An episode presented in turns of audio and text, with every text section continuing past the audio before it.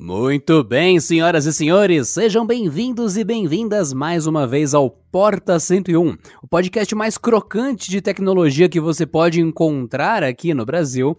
E hoje temos um tema interessante: o que não é ser hacker. Afinal, você deve estar imaginando tantas coisas legais, cinco telas num lugar escuro, você com capuz e óculos escuros, com luvas digitando a mil por hora e, é lógico, derrubando satélites com a força da sua mente. Mas acredito que o convidado de hoje ou vai tornar tudo isso mais incrível ou vai mudar a sua vida e você falar, puxa vida, acho que Hollywood exagerou. De qualquer forma, eu sou Adriano Ponte e esse é o Porta 101. Eu sou Gabriel Pato e esse é o Porta 101.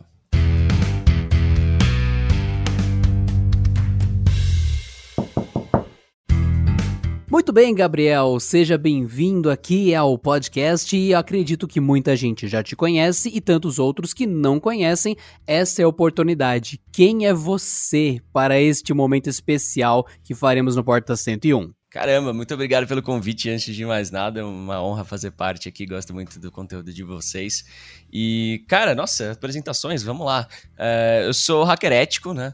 Então, eu sou pesquisador de segurança da informação, trabalho fazendo consultoria de segurança da informação, mas o meu lado é um lado da, da segurança que a gente chama de segurança ofensiva. Ou seja, eu busco vulnerabilidades em empresas, da mesma forma que um hacker criminoso que quer invadir a empresa busca, mas no meu lado eu estou fazendo isso com o propósito de ajudar as empresas a, a identificar e corrigir essas vulnerabilidades. Então, eu sou o hacker que trabalha pelo bem da, da internet e da segurança das pessoas. E é desta forma que iremos para o tema de hoje. Então, subam a bordo e venham comigo com o Gabriel para o tema de hoje. Uma ameaça foi detectada.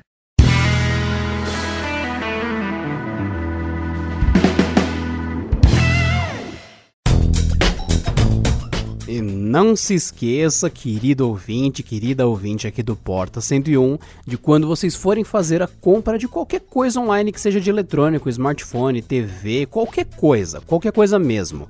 Não gastem dinheiro logo de cara. Acessem primeiro ofertas.canaltech.com.br, cliquem ali no cantinho no botão grupo do WhatsApp, grupo do Telegram, entrem no grupo e acompanhem o grupo do Canaltech por uma semana, duas, três semanas para ter certeza que não tem nenhuma oferta daquilo que você já ia comprar, só que com metade do preço, com um cupom de desconto ou com uma oferta muito mais barata. Então não joga dinheiro fora, não faça compras por impulso e sempre pague mais barato. ofertas.canaltech.com.br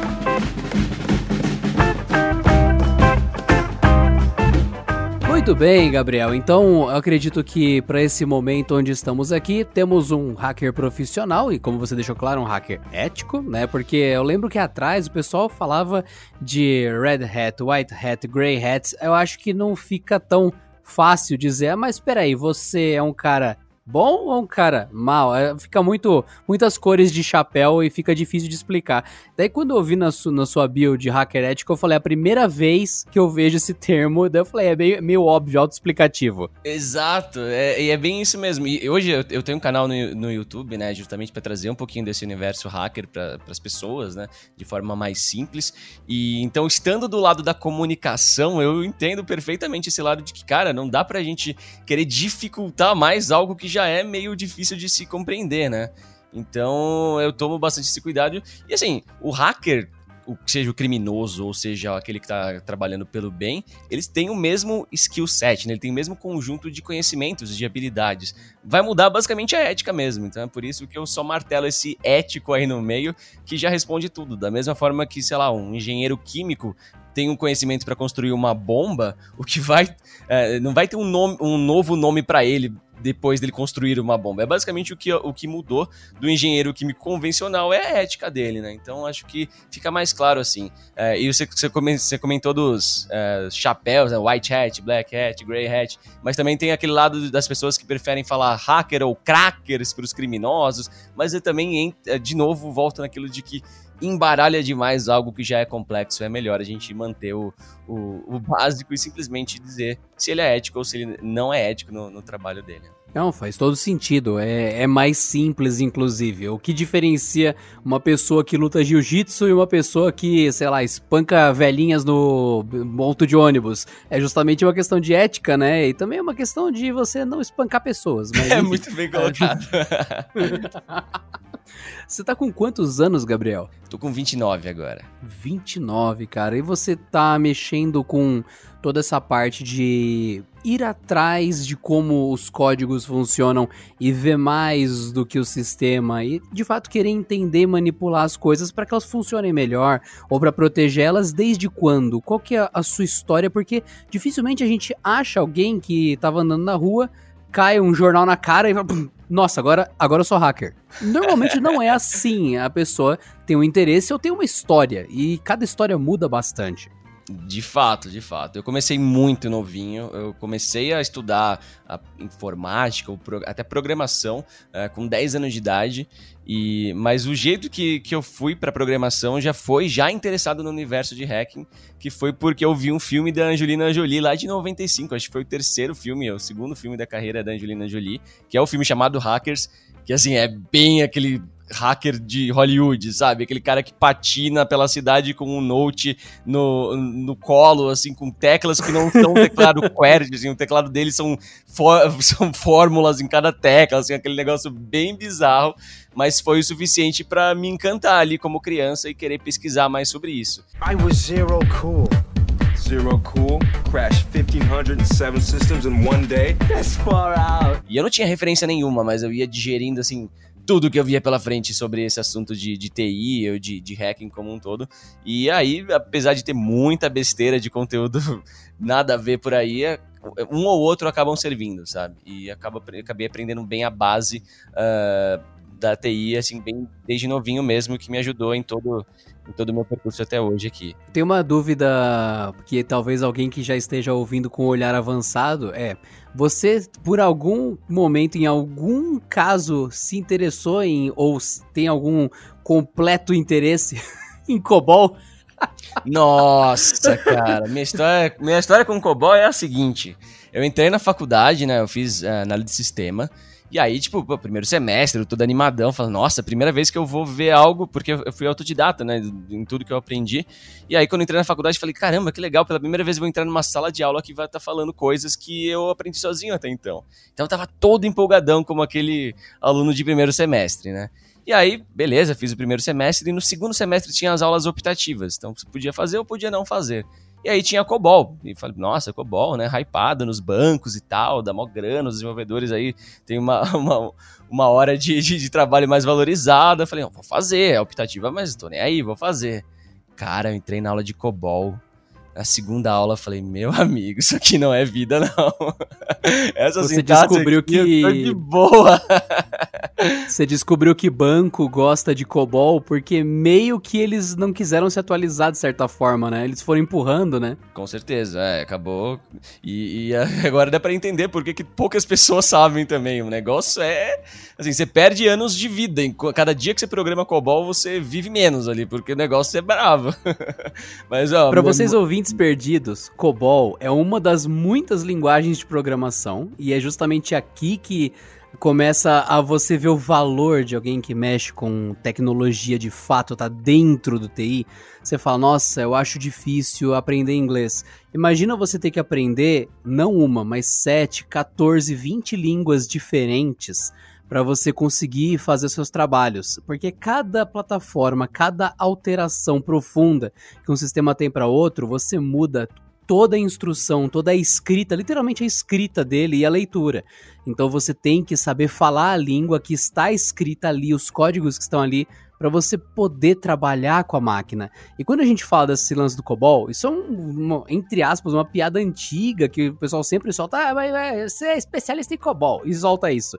Porque há uma lenda de que em alguns bancos brasileiros existe uma cúpula com três ou quatro senhores, bem velhinhos assim, reunidos em círculo, ficam o dia conversando, programando ali, e que se esses caras morrerem, o banco para, porque ninguém, ninguém sabe qual, como mexer mais no sistema deles em COBOL. É bravo mesmo, o negócio é embaçado. E eu falo que, cara, pra estar tá no mercado de tecnologia, você tem que ser muito apaixonado por isso. Porque a gente tá brincando aqui de COBOL e tal, mas, cara, tecnologia, como você mencionou, muda tanto.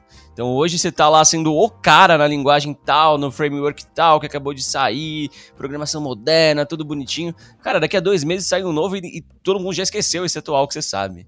Então, se você não for muito apaixonado e, e, principalmente se você não entender como funciona o seu próprio processo de aprendizado, para você aprender rápido novas coisas de tecnologia e você fazer isso com prazer, uh, você não vai conseguir performar bem no mercado de tecnologia, sabe? Tem que ser muito apaixonado mesmo.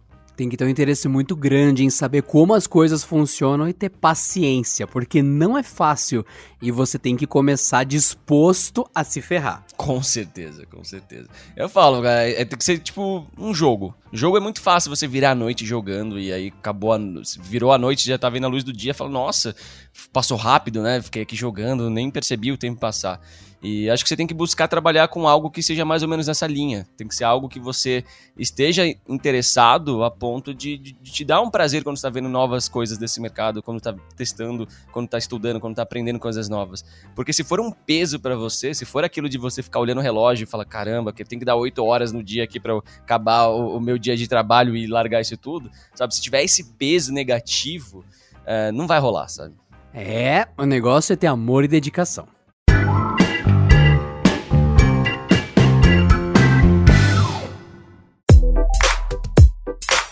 Muito bem, então estamos indo do começo, naquele lance de ah, se interessar, se apaixonar pela coisa, para começar a entender de fato o que, que é a pessoa ter o domínio da computação ao ponto de falar: eu sou um hacker, eu sou um super programador e tudo mais, chamem como quiserem. Daí vamos para um exemplo palpável. Gabriel, por onde a pessoa começaria? Então, vendo você no exemplo e tal. A pessoa quer ser um hacker, ela fala: Nossa, eu queria demais poder controlar tudo que tem na minha casa, só com linhas de comando aqui, mexendo, olhando nos códigos, e a pessoa tem a impressão de que comprar dois teclados, colocar luz RGB, aquele teclado piscando azul vermelho e uma máquina muito potente, uma máquina muito maravilhosa, uma máquina super, vai ser isso que vai tornar ela poderosa. E não. Então, de um jeito palpável, de uma pessoa que é o que é na área, onde o interessado começa?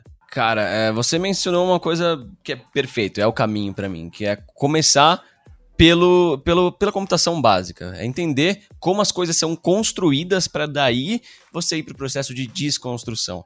Porque quando eu estou buscando uma vulnerabilidade numa grande empresa, eu fico pensando como se fosse o desenvolvedor dela. Eu vejo um recurso ali que o Facebook lançou, por exemplo, e vou testar ele, e penso, tá, se eu fosse o desenvolvedor dessa, desse, desse feature, que, que, eu, que, que eu teria feito para construir ele? E aí, pensando em o que, que eu teria feito para construir ele, eu começo a pensar em onde eu poderia ter cometido algum erro, sabe? Quais são os pontos mais frágeis, mais críticos da aplicação, que eu posso verificar se o cara realmente pensou nesses pontos, se ele cobriu todos esses, esses pontos da checklist, digamos assim. Então, é realmente aprender a, a, a base e o hacking vai ser só uma mudança de, de visão, uma mudança de mindset. Vai ser realmente começar a tentar criar hipóteses de onde o cara pode ter errado. Então, aprender programação, aprender sistemas operacionais, é, arquitetura da computação, realmente aprender tudo que. toda a base da computação. E aí, quando você já tiver essa base, você consegue uh, partir para começar a estudar casos de vulnerabilidades, então como determinadas vulnerabilidades acontecem, como, como são as técnicas para explorar determinados tipos de vulnerabilidade, e isso vai ser bem intuitivo para você, não vai ser aquela coisa complexa. Acho que muita gente vê aquela coisa de outro mundo, e nossa, é magia quase o hacking, né, de tão distante que é da pessoa, por, por ela não ter a base da computação, ela tá dando um, quer pular é, todos os passos de uma vez só. E não é por aí. Se você tiver a base da computação, é, o hacking vai ser só uma mudança de mindset, uma mudança de visão, e vai ser realmente o processo inverso. Você olhar uma coisa já construída, pensar em como que esse cara construiu, e aí você cria hipóteses de onde o cara pode ter errado no caminho. Nossa, e mais do que isso, não adianta você fazer o caminho inverso, né? De fazer todas as capacidades de programação e toda a parte de tecnologia possível. Você tem cinco faculdades nas costas, tem um monte de especialização e não consegue pensar diferente. Porque eu sinto que grande parte de quando você fala, eu sou um hacker, ok, então quer dizer que você é um cara muito culto, um cara muito estudado e que passa no refeitório da empresa e olha na mesa e fala: será que alguém deixou o crachá virado para cima e esqueceu e tá marcada a data de nascimento do cara ali? E esse cara deve ter usado uma senha fraca e é essa data de nascimento? Então não é só o cara ter toda a parte de ser um gênio é na parte diplomada, na parte de mexer no sistema, é também de pensar em brechas, pensar em ataques. É o cara que pega a tomada americana, ele vê que não encaixa na tomada brasileira, ele fala: se eu dobrar essa porcaria com um alicate, entra e liga. Ele não tá só negando, ah, não, ah, não, não encaixa. Não, não, não.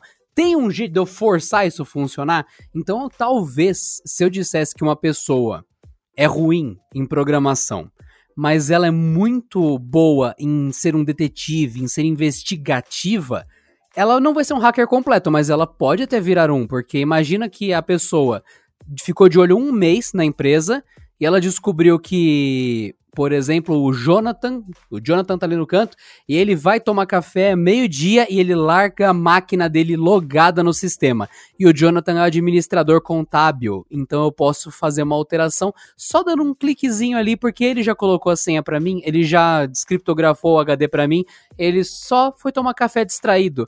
Então, acredito que o hacker completo, é completo, é óbvio, o nome já diz, mas você precisa dessa mente astuta, além do conhecimento que o Gabriel acabou de falar, que vocês façam faculdade, estudem, porque isso sempre é bom. Perfeito, perfeito. E, inclusive, um dos pontos que eu mais martelo é, é que hacking envolve muita criatividade. Então, às vezes, às vezes a galera vê muito pelo lado, ah, é, é exatas e tal. Cara, não, é, é o lado criativo no hacking é muito importante. Porque, cara, é, geralmente quando você está caçando vulnerabilidades em empresas top, tipo Google, PayPal, Facebook, Microsoft, é, você precisa meio que é um quebra-cabeça, sabe? Você vai precisar pensar em todo aquele seu conhecimento de técnicas de vulnerabilidade, mas as falhas não vão estar tá óbvias ali. São empresas com muita maturidade de segurança da informação e você vai ter que se desdobrar aí para pensar em, um, em como montar um cenário para explorar uma vulnerabilidade ali. Você vai ter que ter um lado criativo muito forte. E às vezes eu acho que esse é o principal ponto que distancia as pessoas que acabam fazendo toda a faculdade de tecnologia, fazendo até cursos de hacking cursos de segurança da informação, mas na hora de caçar uma falha uh, numa empresa top dessas, elas não conseguem, porque existe um lado criativo uh, que separa essa teoria do que realmente acontece na prática e você precisa saber montar esse quebra-cabeça direitinho. É a gente pensa a primeira coisa, né? O que, o que, que pode acontecer para comprometimento de segurança? Alguém vir arrancar a minha HD já com um congelamento de nitrogênio líquido aqui para o negócio ficar abaixo de 200 graus aqui. Nisso, o que tinha de despejo de memória cache ali, ou na minha RAM, ou na minha HD, enfim, congelou também. Eu vou levar num laboratório de nanociência e aproveitar esses dados congelados ainda para extrair as senhas e as chaves de criptografia do cara. Ou você prender uma fita adesiva com a sua senha atrás do cartão de crédito. Qual dos dois é o mais provável? Pois é, pois é. Mas é, é bem isso mesmo. Às vezes a gente quer, fazer, ah, quer achar que a coisa vai ser sempre muito complexa e a genialidade está nas coisas simples, na verdade, né? Você imagina que como o seu trabalho já é sempre ficar batendo em lugares muito difíceis de entrar para ver se eles realmente são seguros. Você acredita que quando alguém diz este sistema, ou então alguma coisa, não, não é geral, mas ah, em alguma empresa em algum lugar é invulnerável. Você acha válido dizer que existe alguma empresa, ou no mínimo uma empresa no planeta que é invulnerável? Cara, não existe. Aliás, é, faz parte da, da, sua maturidade em segurança da informação. Uma empresa que realmente é, é, preparada em segurança da informação nunca vai trabalhar com a ideia de que ela está 100% segura. Porque se ela pensar nisso, ela para de produzir em segurança da informação. Então a gente nunca trabalha com a ideia de que aquilo está 100% seguro. A gente sempre tem que pensar que alguém pode achar um jeito e a gente sempre tem que estar nesse ciclo contínuo de procurar vulnerabilidades, aprender com erro, criar uma solução e continuar procurando, sabe? É um ciclo contínuo, isso de 100% seguro é, é, um, é um não, não, existe, não tem como chegar nesse ponto. É claro que existem empresas com muita maturidade de segurança da informação, que já fizeram toda a lição de casa várias vezes, repetidas vezes. Então, é, tem empresas que obviamente não vai ser qualquer um ali que vai falar, quero invadir essa empresa, vai lá, abre um terminal, digita meia dúzia de códigos e tá dentro, sabe? Isso não existe. Isso é uma empresa realmente com, com um nível de segurança muito elevado, uh, mas se elas estão nesse nível elevado, pode ter certeza que é porque elas estão pensando que elas não estão 100% seguras e estão trabalhando constantemente para chegar nesse 100% seguro, sabendo que nunca chegarão lá. Ah, e se vier com aquela clássica cartada que o pessoal sempre entra na defensiva? E se eu criar uma máquina que não tem acesso à internet? Eu estou seguro, não estou? É, até alguém plugar um pendrive que passou por algum outro lugar para fazer uma manutenção ali, né? Ou uma rede local, mesmo sem internet. Uh, em vários pentests mesmo, em testes de segurança que eu faço, eu chego em máquinas que a máquina por si só não tem acesso direto à internet. Mas por alguma outra da rede que tenha acesso à internet, você chega nelas internamente. Então, não é só a internet o problema. Antes fosse, viu? Existe até um caso que eu talvez o mundo tenha esquecido, mas literalmente era o que você acabou de falar. Eram máquinas que não tinham acesso à internet, que faziam centrifugação de urânio, não é? Uhum, exatamente. enriquecimento de urânio para explodir bombas e tudo mais. E, naturalmente, fizeram uma praga que infectou o planeta inteiro, não fazia nada em máquina nenhuma, mas se instalava no pendrive. Um dia, por uma questão de amostragem, esse pendrive foi parar em alguma das máquinas que controlava centrífugas e a instrução do arquivo do executável da coisa do código era simples: aumentar ou diminuir um pouquinho a centrífuga de velocidade para ela desestabilizar e arrebentar com o tempo e ninguém notar qual foi o problema, porque era muito sutil o ajuste, era só para ela começar a dar problema forçando fora do que ela deveria trabalhar. Resumindo, isso implodiu o programa nuclear de um país inteiro e as máquinas não tinham acesso à internet. Exato, é o famoso caso do Stuxnet, né? Esse, esse, essa worm. E, e, é bem isso. E aliás, isso já dá uma visão de, de guerra do futuro, né? De cyber warfare pra gente, porque é, é muito isso, cara. A gente tá cada vez mais é, digitalizados, né? Todos os sistemas é, fundamentais do, do Estado estão digitalizados. E olha só o que um vírus pode fazer, né? Claro que esse vírus uh, deve ter tido origens governamentais, porque você chegar nesse ponto de ter uma controladora uh, eh, para estudar e para desenvolver algo que manipule o comportamento dela é algo muito avançado e específico, mas é, esse é um exemplo perfeito, um exemplo perfeito do que, do que pode ser feito e de tirar essa ideia de que, ah, não, ninguém vai querer fuçar por aí, ou ninguém vai fazer algo que chegue num pendrive e, e aí o cara da manutenção vai plugar que isso tudo vai acontecer, sabe? Resumindo, o que não é ser hacker, para vocês que estão ouvindo, é justamente pensar a solução mais difícil e mais absurda e mais força bruta. É a solução mais inteligente que envolve menos esforço, porque quando você tem muito esforço, você necessariamente aumenta as falhas possíveis ali. Afinal, são mais horas, são mais tentativas. Quanto mais simples a tentativa acontecer, mais é provável que ela tenha um resultado positivo. Você só vai fludar alguém com um monte de requisições tentando entrar, ou falar: olha, eu acho que estão tentando entrar, porque faz 24 horas que tem 1.500 tentativas de login nesse sistema e normalmente só tem dois usuários aqui, então talvez, talvez tenha algo errado. Então, muito esforço chama atenção. Com certeza. Inclusive, é, acho que muita gente, quando está começando na área, baixa o famoso Kali Linux, né? Que é uma distribuição de Linux que já tem várias ferramentas de segurança da informação para todo tipo de teste já pré-instalada. E muita gente já ouve falar dessa, dessa, dessa, distribuição e quer instalar porque acha que ser hacker é ter essa distribuição instalada. E aí o cara vai lá e tem um monte de ferramentinha pré-instalada, o cara, ah, quero invadir a Google. Sai digitando google.com em todas elas, elas fludam um monte de request, como você bem comentou. O cara que tá por trás ali executando não faz ideia do que aquela ferramenta esteja fazendo. Então é um passo super além e, e obviamente está fazendo um monte de barulho desnecessário e que não vai chegar em lugar nenhum, né? É, e talvez chegue uma viatura na frente da sua casa, escrito SWAT.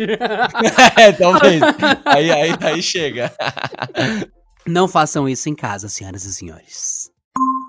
As definições de vírus foram atualizadas.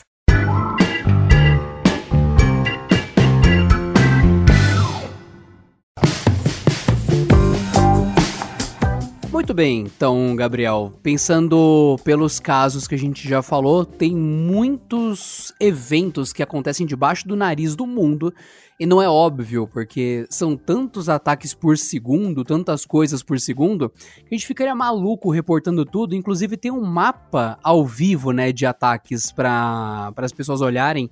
Eu não lembro o endereço, que é uma é meio que uma contribuição pública de grandes ataques acontecendo em tempo real, né? O mapa mundi, né, que vai mostrando assim os tracinhos entre os países que estão rolando ataque. Eu também não me lembro o endereço agora, mas sim, é, tem várias empresas que fazem infraestrutura de data centers e tal, que reportam esse, esses ataques de negação de serviço, né, os famosos DDoS, que esses data centers estão sofrendo. E você consegue, por esse mapa mundi, aí ver a origem e o, e o alvo né, desses ataques. E é insano, porque não para. É 24 horas tem ataque de DDoS está acontecendo sempre 24 horas. É, a diferença é que alguns, alguns ataques são grandes o suficiente para derrubar as infraestruturas, outros só estão ali comendo alguns recursos, mas as empresas estão conseguindo contornar e manter seus serviços no ar. Mas é bizarro como o ataque de DDoS não para. Eu trabalho é, fazendo consultoria de segurança para uma empresa do mercado de jogos online, já tem 11 anos que eu tô lá, desde que eu entrei nesses 11 anos, não teve um único dia que não tenha tido ataque DDoS, sabe? A indústria de jogos, principalmente, a molecadinha quer mostrar pros amigos que tá derrubando o jogo e tal, quer encher o saco dos amigos e não para de fazer DDoS. E hoje é muito simples, inclusive, falando em ataque de negação de serviço, tem vários. É, vários sites, né, vários serviços da internet, obviamente de ética bastante questionável, é, obviamente um serviço criminoso, que você pode contratar ali pagando em bitcoins e só digitar o IP, o, o endereço do site alvo, e ele ataca para você com uma botnet aí de máquinas que estão infectadas pelo mundo. Assim, de forma extremamente self-service, simples. Você pagou o Bitcoin, colocou o crédito ali, digita seu alvo e abraça, sabe? Então tá tão fácil esse mercado que é uma das razões para ter ataques 24 horas, como você está mencionando, assim, do, desse mapa mundo, aí ele realmente não para de aparecer ataque acontecendo em tempo real. É, e é meio que um ataque, entre aspas, sem propósito, né? É meio que você acender um rojão e apontar para casa do vizinho, você vai quebrar as janelas dele e fazer barulho pra caramba. Você não vai ter enviado uma garra mecânica que vai apertar o controle da TV dele e desligar aquela barulheira que ele tava fazendo às quatro da manhã vendo o jogo. Não, você literalmente jogou fogos de artifício na casa dele. Pode ser que com o susto ele desliga a TV mas é meramente um ataque de força bruta você meter um ataque de DOS em alguém, né? Então você pode fa fazer o serviço travar, parar e ficar vulnerável, porque o ataque por si só não faz nada, né? É, você não tá invadindo a, o, o, servidor, você não tá vendo o que tá lá dentro, você não tá tendo acesso aos dados dos clientes, você não tá deletando arquivos, você tá simplesmente é, inviabilizando a comunicação dele porque você tá gastando todo o, o, o recurso de conexão, né, no caso, é, desse, dessa infraestrutura. Então, acho que até costumo brincar. Não sei se você lembra uma época que estava tendo alta dos preços da gasolina, que aí um monte de gente para protestar foi lá, fez uma fila num posto de gasolina, colocando um real só de gasolina, né? Pedia nota fiscal para ficar enrolando pra caramba e ninguém conseguia abastecer. Eu falei, isso é um exemplo perfeito do, do, do DDoS, sabe?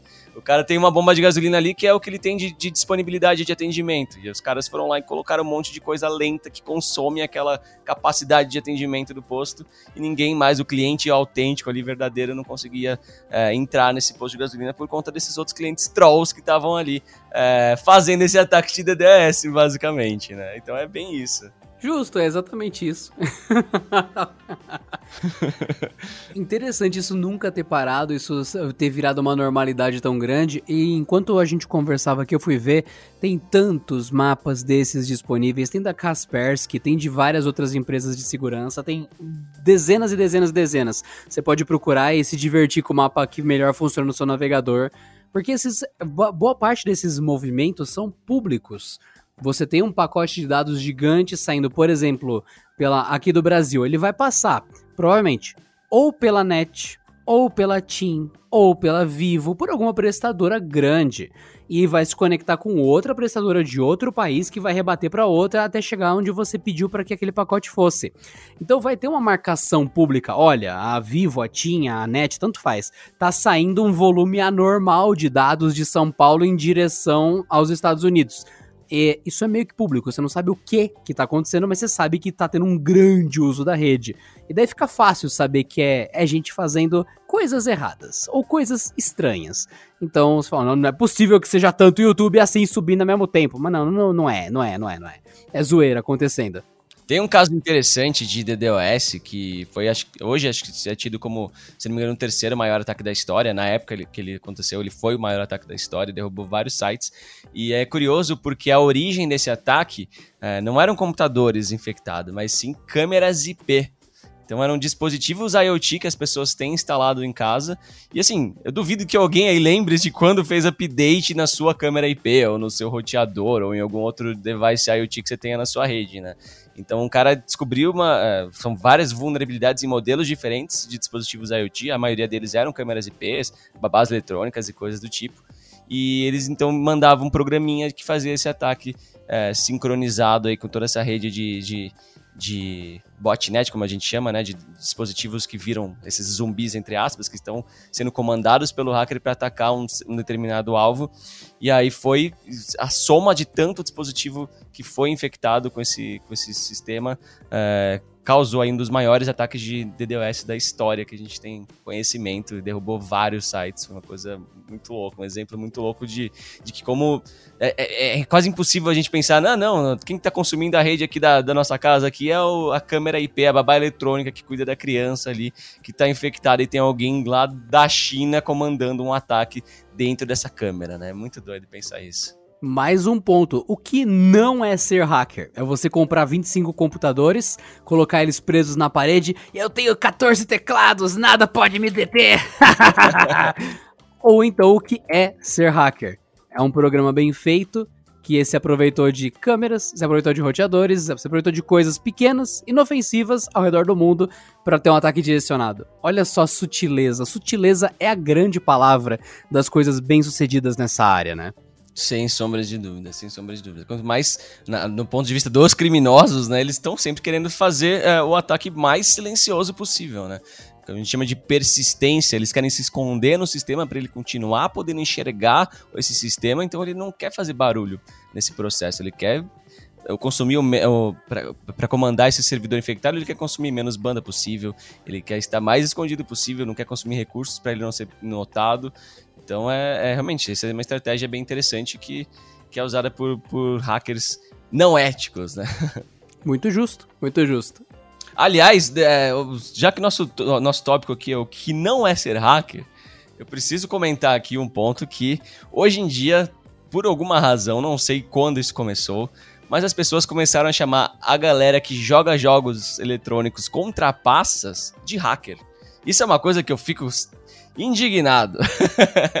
Isso é fantástico. É, a gente comentou no começo que tem vários, né, que as pessoas dão vários nomes diferentes para isso, para aquilo, que é difícil a gente é, nomear de forma correta e uniforme para todo mundo.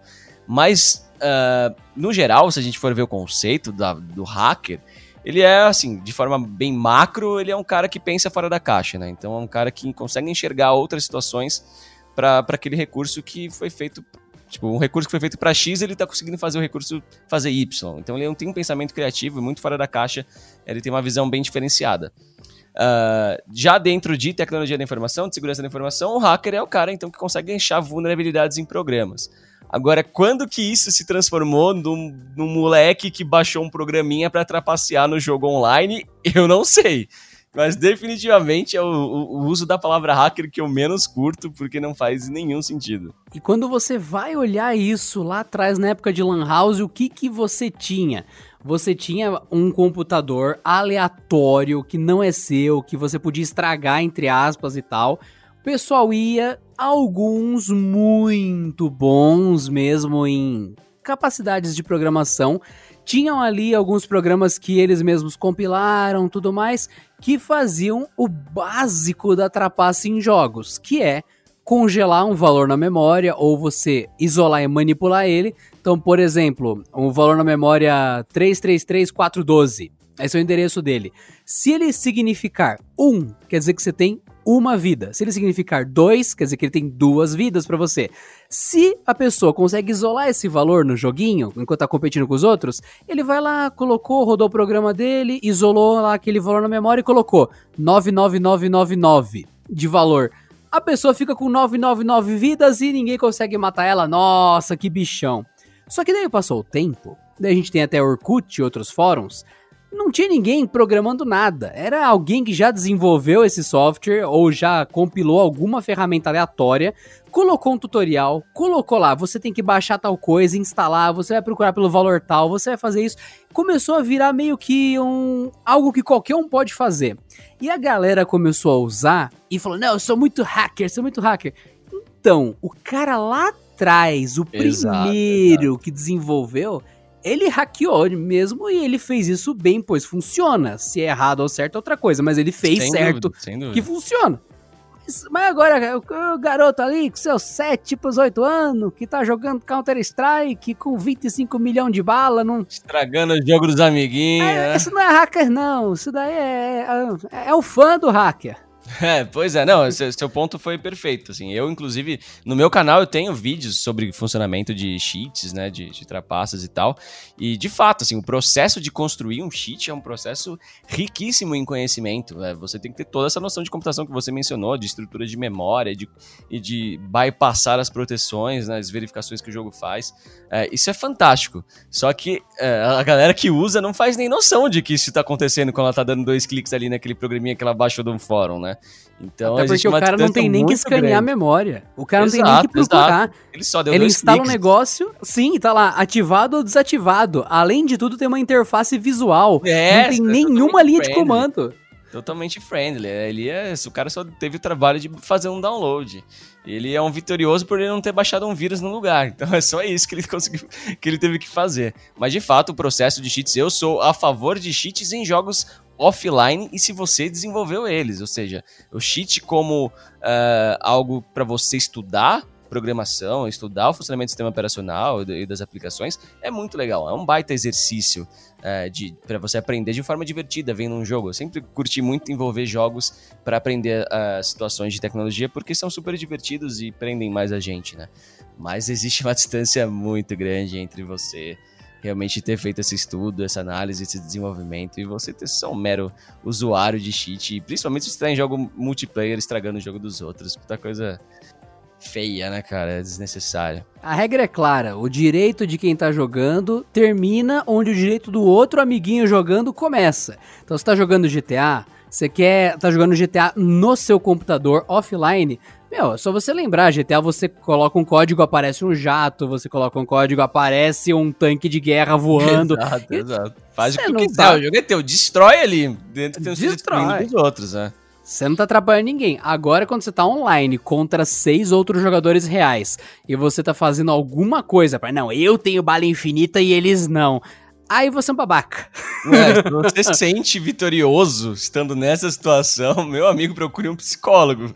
Tem alguma coisa de estranha, né? Porque não tem como você se sentir ah, melhor ou vitorioso, sendo que você tá, tipo, foi um programa que jogou por você e seus inimigos não tinham a menor condição de, de ganhar de você. Inclusive, eu lembro de um negócio curioso, né? No Counter-Strike 1.6, que eu jogava bastante, tinha servidores que eram só pra quem usa cheat. Aí sim é legal, porque vira quase que uma Fórmula 1, assim, vence quem tem a melhor tecnologia de cheat, assim, sabe? Então você entrava ali, você sem cheat entrava naquele jogo, você morria enquanto você tava comprando a arma parado na base, assim, é negócio de louco. Todo mundo trapaceando, mas aí sim uma competição justa e interessante, que é uma competição por quem consegue desenvolver o programa que vai sobreviver mais tempo ali num universo onde tá todo mundo trapaceando. Eu acho que eu chamaria eh, esse evento, onde todo mundo entra pra ver quem, quem é o melhor pra trapacear, de futebol de salão com granada. É, eu acho que seria É isso. tipo isso mesmo. E vai acabar, vai acabar. Quer um jogador, e quer mais outro, e mais outro, e mais um. Olha o LOL, olha o LOL, olha o LOL. É tetra, é tetra, é tetra, é tetra, é tetra kill.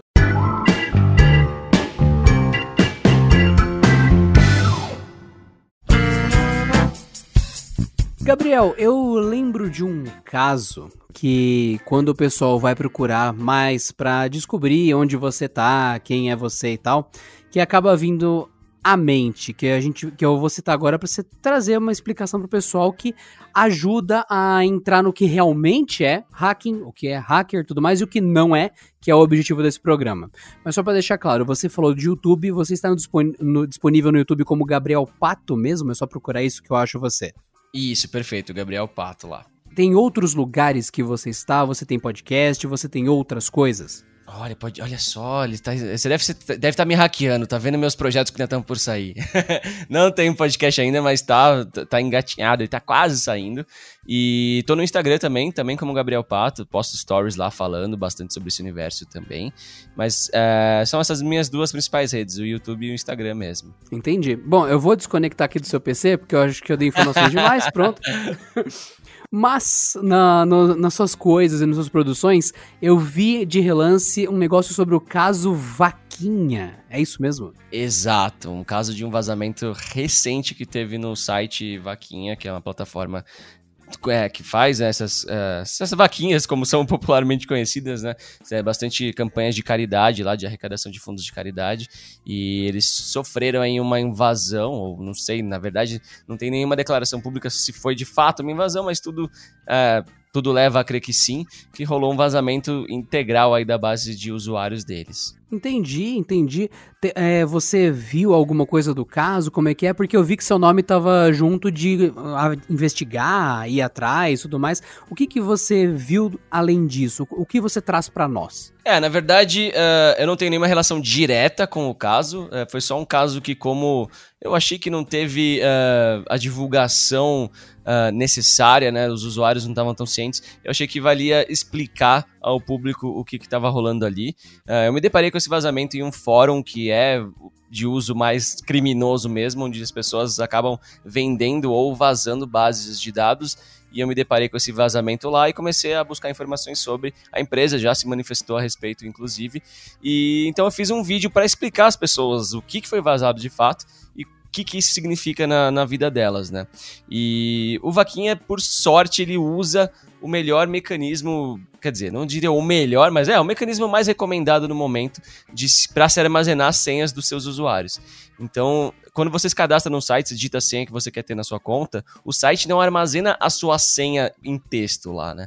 Ela usa um mecanismo chamado de hash, que é um, um, um algoritmo criptográfico para que é, a sua senha não seja visível por mais ninguém. Nem o administrador do site, nem os funcionários da empresa devem ter acesso à sua senha. E o Vaquinha, por sorte de, de todos os envolvidos nesse vazamento, é, usa um mecanismo bom de hash. Então, para quebrar essas senhas que foram vazadas, né, foram vazados os hashes das senhas e não as senhas. E para se chegar do hash da senha na senha de cada usuário, é, no caso do algoritmo que eles usaram, por ser um algoritmo bom, um algoritmo bem recomendado para esse propósito, vai ser muito difícil, exige um esforço computacional muito grande. Então, só os usuários que têm senhas muito fracas, né, senhas muito simples e pequenas, que vão acabar tendo suas senhas quebradas e, e, e vazadas. Uh, então, achei legal fazer um vídeo explicando como funciona o armazenamento de senhas, como é isso de hash que eu estou falando, e dando a minha opinião sobre esse vazamento e o que, que, isso significa em termos de riscos para os usuários, e por isso eu fiz um vídeo a esse respeito. E até porque o próprio site deu uma declaração, até no, no próprio canal Tech que eu, eu fiquei sabendo, uh, falando que não tinham vazado as senhas e que não tinha como recuperar, mas na verdade tem como recuperar as senhas, mas só as senhas mais simples porque para recuperar senhas complexas o esforço computacional seria de fato muito, muito grande. E mas fora isso, foi vazado o CPF, foi vazado o número de celular dos usuários, nome completo, em alguns casos endereço completo também. Então, assim, caso é, algumas pessoas aí comecem a receber mensagem de contato, é, pessoas usando documentos para golpes, né, usando documentos de alguma forma, é, é, interessante você saber que, pô, meu nome tava nesse vazamento, sabe? Então é, é legal para alertar as pessoas sobre isso. Então eu usei essa temática em um vídeo no meu canal para tentar explicar como funciona tudo isso, esse mercado de vazamentos de é, criminosos aí e o que, que, isso representa para as pessoas que estavam, que eram usuários do Vaquinhas. Para vocês verem, né, mais um ponto onde o que não é ser hacker é você obter o código que seja, né, que a pessoa teria ali, que é nada mais nada menos que a senha criptografada, mas você pegou o código que seria de alguma forma conversível na senha da pessoa. Hum, é, não é isso. O que é, na questão mais do lance do hacker, que é aproveitar as coisas, é você ter a falha em algum ponto. E no caso, o usuário colocou uma senha que era 1, 2, 3, 4, ou que seja uma senha H maiúsculo, T minúsculo, arroba e estrelinha. São quatro dígitos, são quatro coisas. Se você parar para pensar o número de tentativas que você tem com quatro, quatro caracteres, é muito pouco. Se os caracteres fossem números válidos normais, seriam 9.999 coisas. Se fosse também com letras, você já faz isso ao quadrado, já fica bem maior, já é muito grande. Com símbolos é muito grande ainda, mas com quatro letrinhas, mesmo com símbolo, é uma senha curta. Então, quando o site te fala, olha, faz uma senha de no mínimo 8, 16 caracteres, enfim, 10 caracteres, já é para você aumentar o número de tentativas, milhões, bilhões de tentativas válidas para talvez chegar na sua senha. E quando ele fala, põe uma exclamação, não é que aquela exclamação mudou a sua senha por completo. Não, não, não. não. Pensa em todos os símbolos do seu teclado.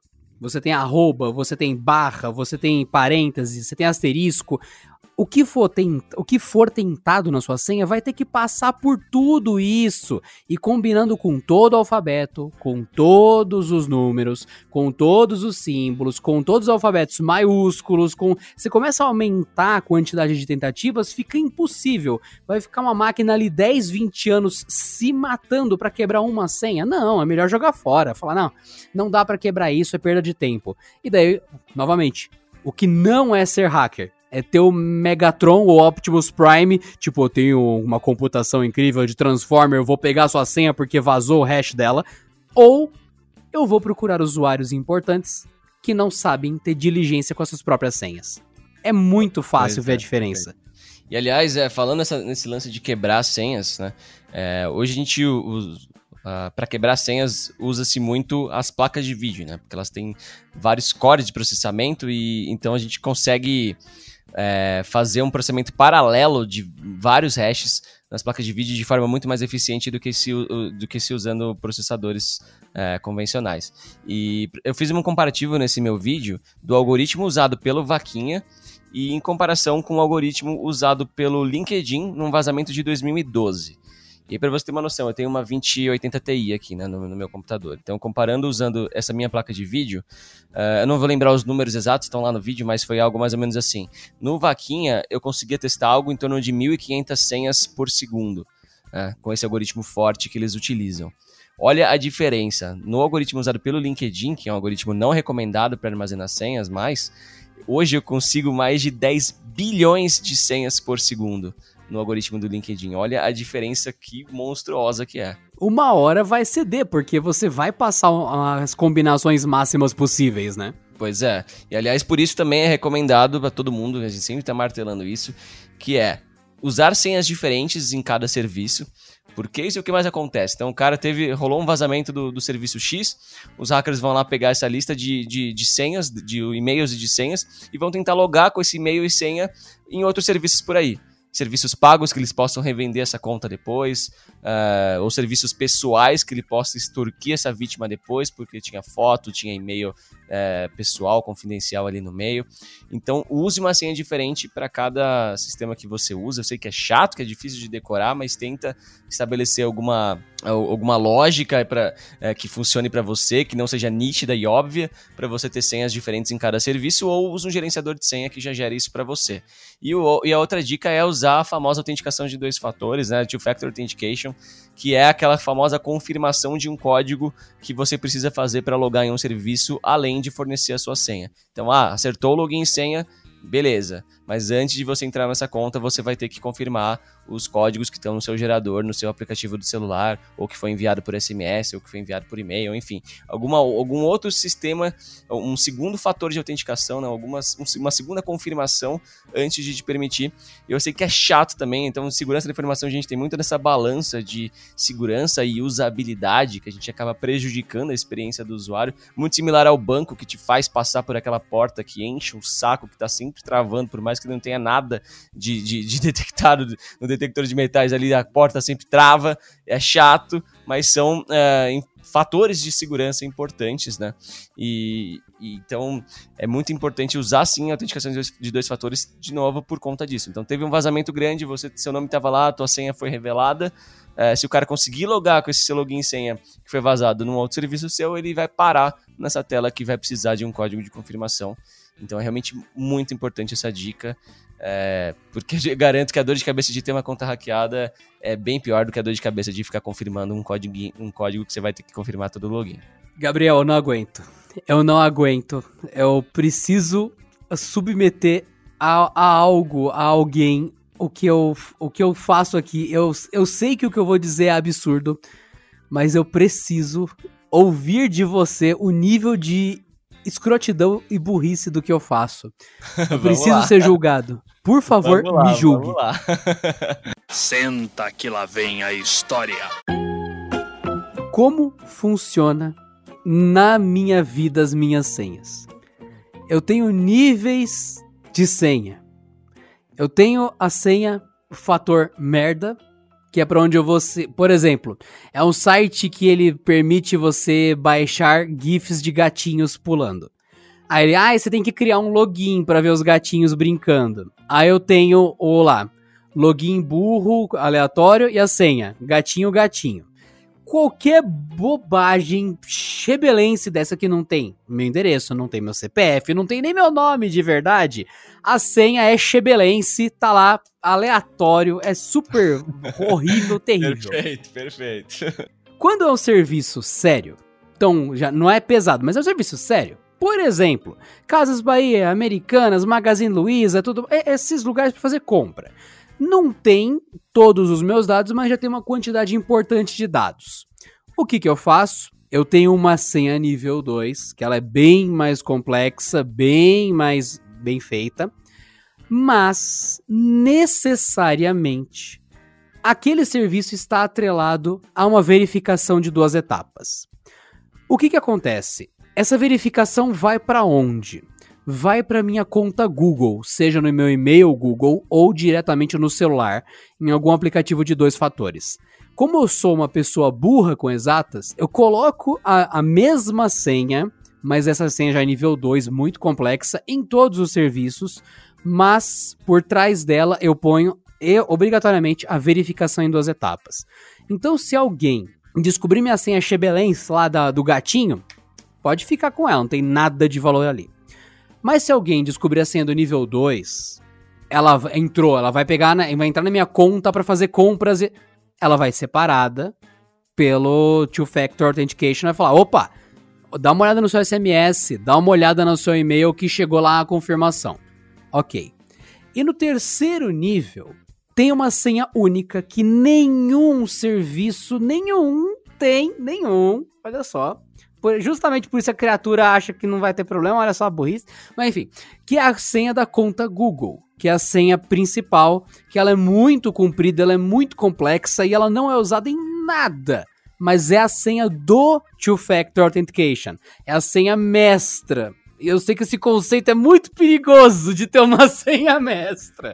Mas, mas, eu tenho feito assim. Então, uma senha burra para serviços burros uma senha séria para serviços normais. E se alguém passar dessa senha séria, eu sou notificado que para continuar tem que fornecer os dados que vieram na, no segundo fator de autenticação. Mas eles só são acessíveis através dessa senha final, desse serviço final, que depende do meu celular para autenticar. E, além disso, é uma senha única que só o celular, só a conta Google tem e nenhum outro serviço tem. O que você acha dessa pirâmide com tudo pra dar errado a qualquer segundo? Cara, eu tava esperando uma estratégia bem mais besta aí, ó. Eu gostei da sua estratégia, ela não é ruim. De verdade, ela não é bem ruim. mais besta. Mas sabe, mas sabe que, mas sabe que eu acho que você tem uma visão que, que eu acho importante ter, é, que é essa visão de, de pirâmide. Que Principalmente no, no, no, no lance do e-mail. Porque assim, quando está sendo hackeado, cara, eu sempre dou a dica pra galera. Tipo, viu que as suas contas estão sendo alteradas, sua rede social e tal, foca na proteção daquilo que garante o seu acesso nas outras contas. Que geralmente vai ser seu e-mail. Né? Porque o seu e-mail garante que você vai entrar lá no site X e vai pedir uma recuperação de senha esse site vai te mandar um e-mail para você recuperar sua senha. Então, quando você tá vendo que, cara, não sei o que tá acontecendo, eu tô sendo hackeado, deve ter tido algum vírus na minha máquina, estão mudando minha senha de tudo, foca em recuperar, em garantir o acesso no topo da pirâmide que te garante o, rest, o restante, que seria o seu e-mail. Uh, se você tem um e-mail pessoal, uh, o e-mail da sua empresa que tem um domínio diferente e o domínio é seu, foca em não hackearem o domínio, porque se hackearem o domínio, hackeiam o teu e-mail. Uh, e outro ponto que é importante garantir também é o, a linha de celular, né? Porque hoje em dia muito, muitas redes sociais, muitas plataformas, muitos serviços permitem a redefinição de senha por meio de um envio de SMS. E por sinal, isso tem, tem sido uma grande dor de cabeça com aquela questão de SIM swap, é, que é o, os ataques que estão ligando para as operadoras, fazendo a famosa engenharia social, enganando as operadoras, se passando pela, uh, pela vítima e pedindo uma emissão de um novo chip dessa vítima no endereço do atacante, do hacker. Então essa pessoa recebe um chip da sua linha e aí pede redefinição das suas senhas por meio de SMS. Então por isso até então, é, tem, tem sido muito discutido é, para não usarem mais a SMS ou a ligação telefônica como um fator de autenticação ou como um, um meio de redefinição de senha, porque esse ataque de SIM swap tem acontecido bastante. E é algo que é totalmente assim, fora do nosso controle, né? A gente, como consumidor, como usuário, a gente no máximo pode tentar cobrar mais das operadoras, que elas sejam mais rígidas, mais. É, que façam uma lição de casa melhor na hora de emitir um, um, um novo chip para uma linha telefônica que estão solicitando por telefone no, no, call center, por exemplo, porque isso é extremamente perigoso. Mas voltando aqui, que já, já fui um pouco longe, mas voltando a, a, ao seu ponto ali, que acho que o principal que você falou, que eu concordo demais, é realmente enxergar suas contas como uma uma pirâmide mesmo, de, de importância para você e de importância no, no processo de redefinir as senhas quando você está sendo vítima de algo. Então sempre corre para proteger a, a, conta de maior valor, que é a conta que permite a redefinição das outras. Então protege melhor essa, sabe? Inclusive você falou de hackear em domínio, até pensei aqui, pera, eu, eu comecei a rastrear mentalmente. Eu tenho um domínio que eu comprei por causa do meu podcast. Esse podcast aqui é do Canaltech, gente. Tem outros podcasts que eu participo. Só você procurar Adriano Ponte que você acha. Outros podcasts que eu participo ou tenho. E um deles demandou domínio. Daí eu, eu comprei o domínio latrina.com.br. Muito bom domínio, muito bom. eu tava pensando aqui, e agora? Aí eu pensei, ele usa a senha do nível do nível 2. Só que é para você entrar nela, ele tá com Two Factor Authentication, que tá instalado no meu celular e necessariamente tá atrás da senha da, da conta Google. Uhum. Então, se eu então, se alguém pegar, é, é provável até que pegue, porque, como eu falei, repetir senha é burrice. E no caso, é uma senha repetida, só que ela está atrás de você ter acesso físico ao meu celular para pegar o token de autenticação de dois fatores. E se a pessoa quiser redefinir de alguma forma, ela vai ter que cair no meu e-mail ou na minha conta Google, que tá no último nível e também tá em dois fatores. É, mas é, mas muita gente acaba esquecendo desse ponto, né? Às vezes tem domínio arroba blá blá blá.com.br e protege o e-mail, mas esquece que se alguém acessar o domínio, né, o registro do domínio ou servidor DNS, a pessoa consegue apontar os e-mails arroba blá blá blá.com.br para um outro servidor de e-mail de controle do hacker. Então, por mais que você tenha protegido a sua conta de e-mail naquele domínio, se o cara ganhou acesso ao domínio, ele pode, ele pode ganhar acesso a todos os e-mails que são enviados para esse domínio. Né? Então é importante ter isso em mente quando você está naquele caos de estou sendo hackeado, o que, que eu tenho que proteger primeiro? Se você usa e-mails com domínio personalizado seu, garanta a proteção desse domínio. Nossa, eu não gosto desse conceito de ter tudo do mesmo serviço quando é de segurança. Então, por exemplo, eu não uso o Google Authenticator. Eu sei que ele não tem nada a ver com sincronia cloud, ele não tem, mas eu não gosto disso. Eu prefiro usar o Alt. Alt, em que seja, por exemplo, eu gosto não... bastante do áudio também. É, eu não gosto da ideia de ter, sei lá, eu tenho um e-mail da Microsoft, o sistema de, du de duas verificações da Microsoft e também hospedado em uma coisa da Microsoft. Sei lá, eu, eu acho que é mais legal. Ah, a senha mais forte é a do Google, mas o fator de verificação dupla é de uma empresa terceira, mas a hospedagem é da Hostinger, que não tem nada a ver com as outras. Eu gosto de estar separado, porque quando cai algum lado, só cai aquela parte do, do seu sistema e você, para recuperar, você tem todo o resto que tá funcionando de apoio ainda. É, é, é, me incomoda deixar tudo a solução numa empresa só. Perfeito, faz todo sentido, de verdade. Se tiver um problema com a empresa X, você não necessariamente não tá 100% dependente daquela empresa, né? É, eu só fico preocupado com o gerenciamento de senha, porque por mais que ainda tenha. A gente sabe que tem muitas empresas que são muito boas nisso. O Google é um ótimo exemplo, até inclusive. Mas eu sinto que é uma brecha que tem chegado, até pelo mau uso nosso, de tudo ter senha com auto-preenchimento. Ah, você esquece de desativar, ele volta a ativar de novo e tal. E você fala: peraí, então das, das minhas camadas de segurança agora já tá na última, e essa última passa a ser a primeira porque sempre teu navegador está salvando tudo que você faz pelo bem de você não esquecer, e na real a sua última camada de segurança é a única camada de segurança entre todas as senhas que você tem na vida. Perfeito. Inclusive, é, não sei se você chegou a ver, mas tá, tem rolado uma, uma série de invasões a canais de YouTube. Né? Criadores de conteúdo estão sendo alvos aí de uma campanha de infecção. E esse malware que é enviado, né, na verdade, resumindo a história, é, entram em contato com criadores de conteúdo falando: Ah, sou da empresa X, queria anunciar no seu canal. Aí o cara anda com a negociação, tudo direitinho, define um valor.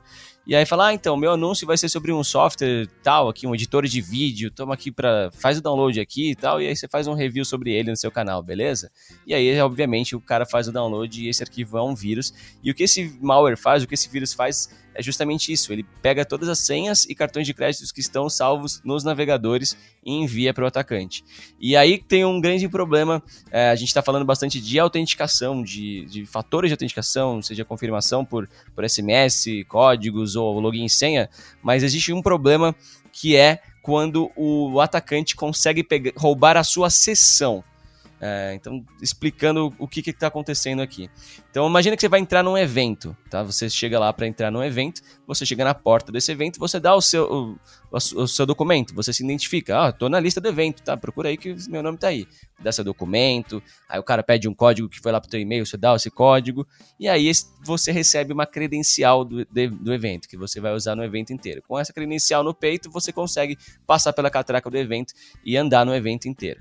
Então, esse processo de que você se identificou ali na porta do evento é a autenticação. É o login e senha, digamos assim. Mas se alguém roubar a sua credencial direto, o que está no seu peito ali, o que já foi o resultado do processo de autenticação, essa pessoa conseguiria passar na catraca como se fosse você.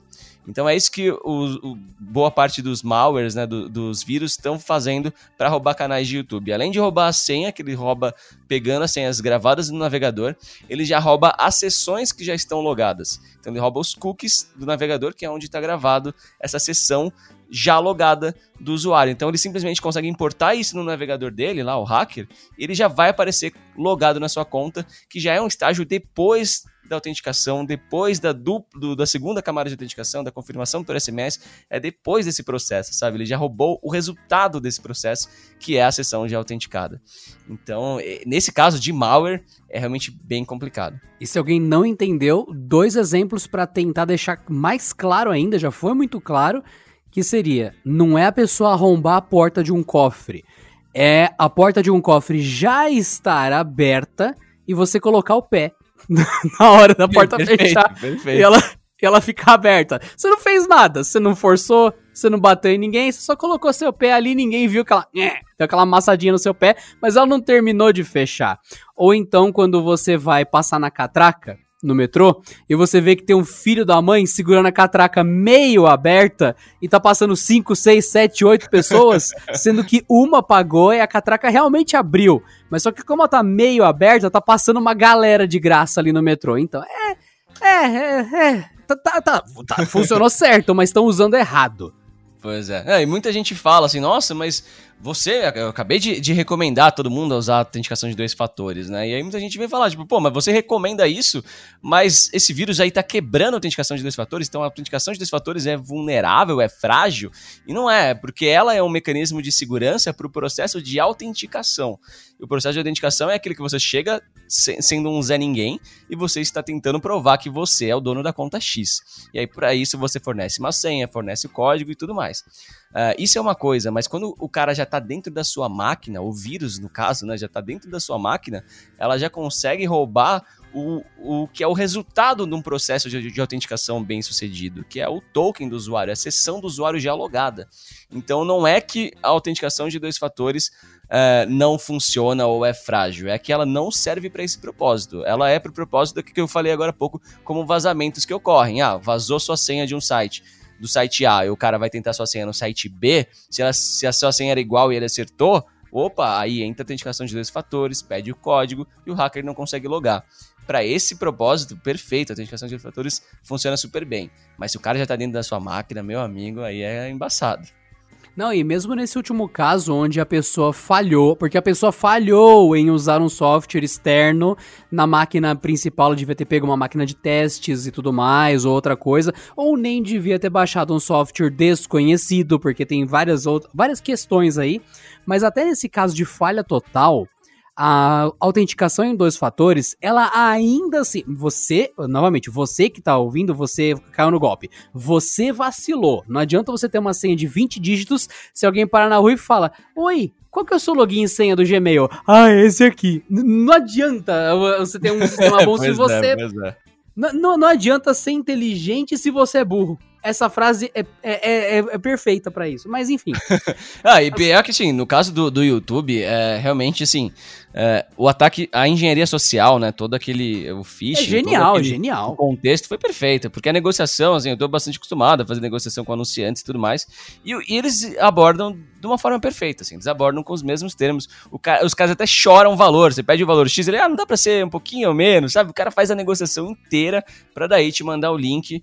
E é claro que muita gente tá, se, se emociona de ver um valor ali, um job sendo fechado pro seu canal de YouTube é, e acabam caindo. Né, muitos canais grandes hackeados. Está sendo uma situação bem complicada. E daí você para pra pensar, mesmo na falha total, mesmo, mesmo, a pessoa vai falar, é, dois fatores não servem para nada. Então, basta lembrar que em qualquer alteração grande, qualquer alteração grande, os serviços tendem a pedir um relogin.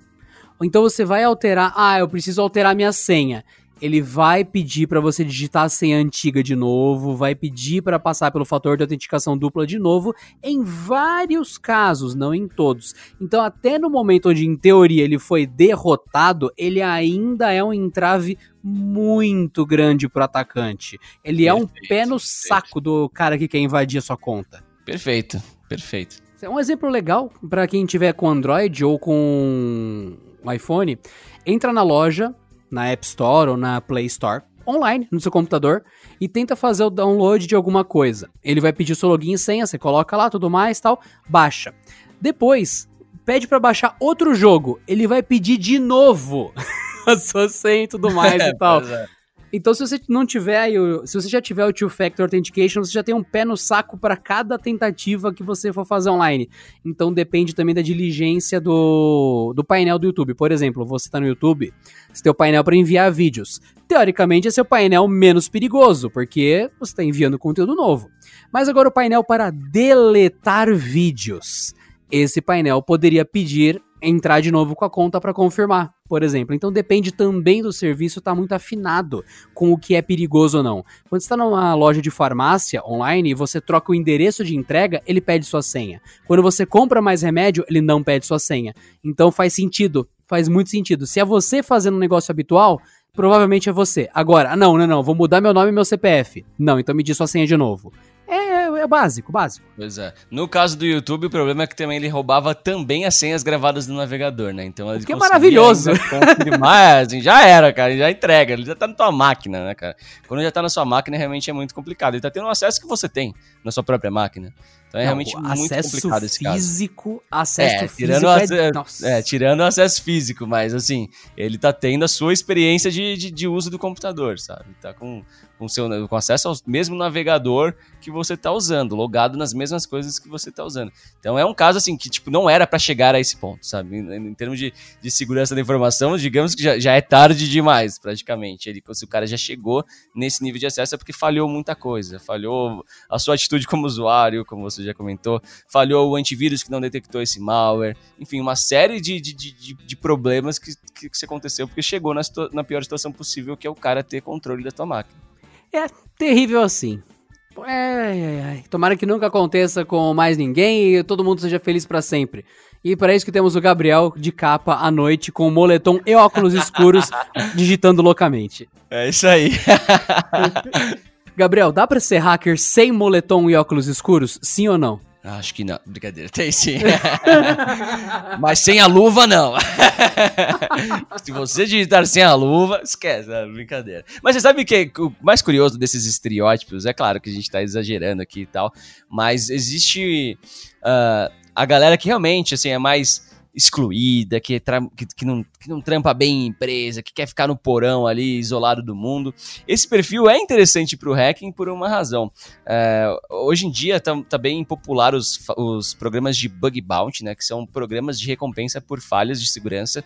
Então, Facebook, se você aí que está ouvindo, encontrar uma vulnerabilidade, uma vulnerabilidade, não qualquer falha, né? Então não é tipo, ah, tentei mandar uma mensagem para fulano e apareceu uma mensagem de erro. Isso não é vulnerabilidade. Mas se tiver um problema que comprometa de fato a segurança do, do, da plataforma, você pode reportar para o Facebook e eles vão te remunerar de acordo com a criticidade dessa falha.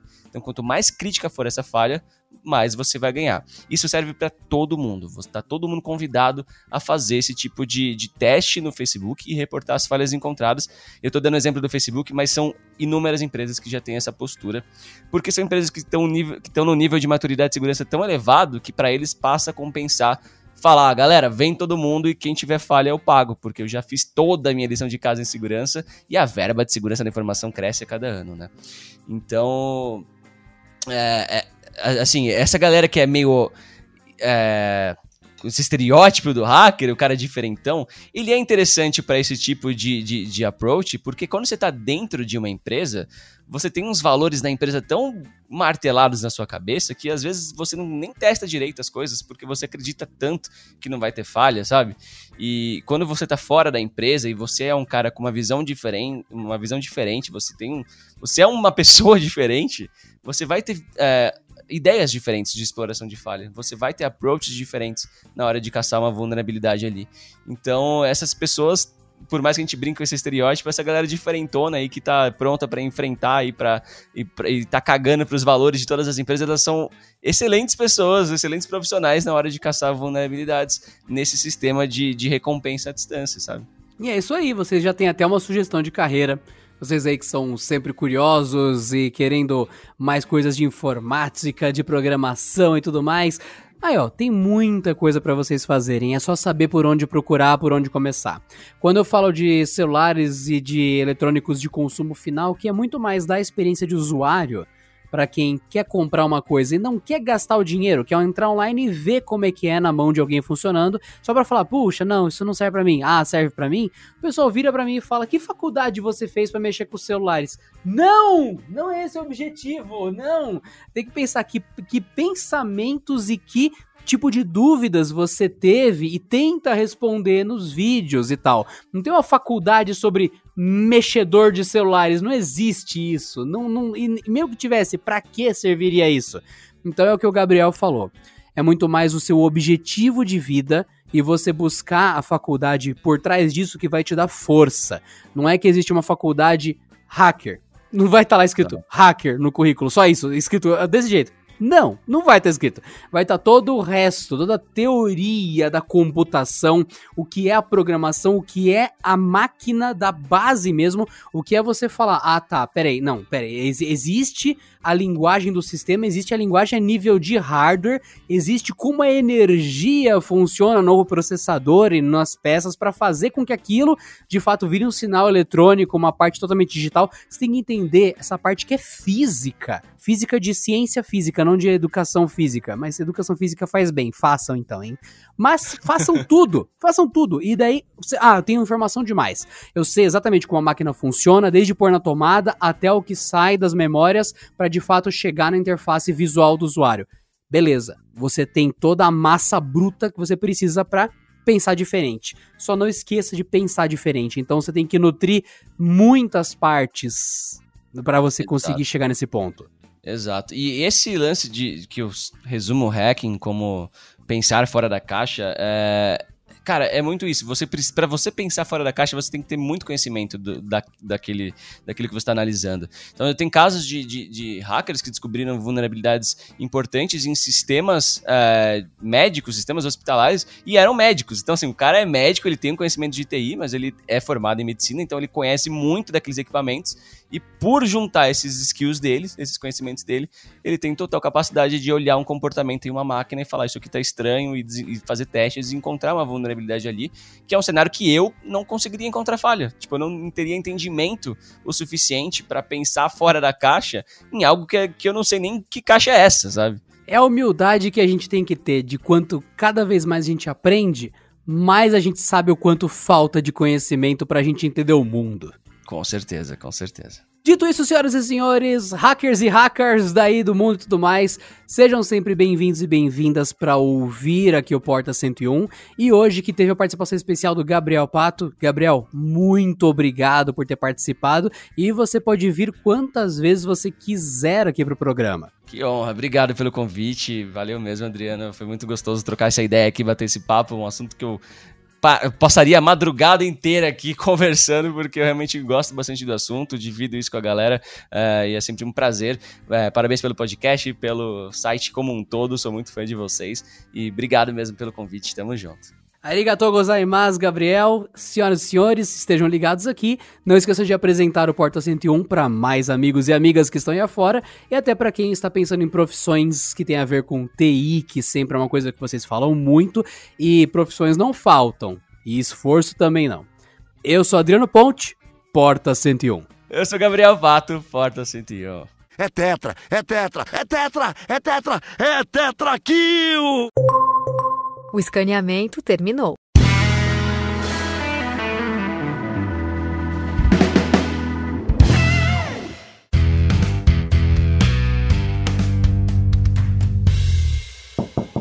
Este episódio contou com a edição de Vicenzo Varim. Não deixe de seguir a gente no Instagram, que é canaltech com CH no final, e também no YouTube, youtube.com/canaltech.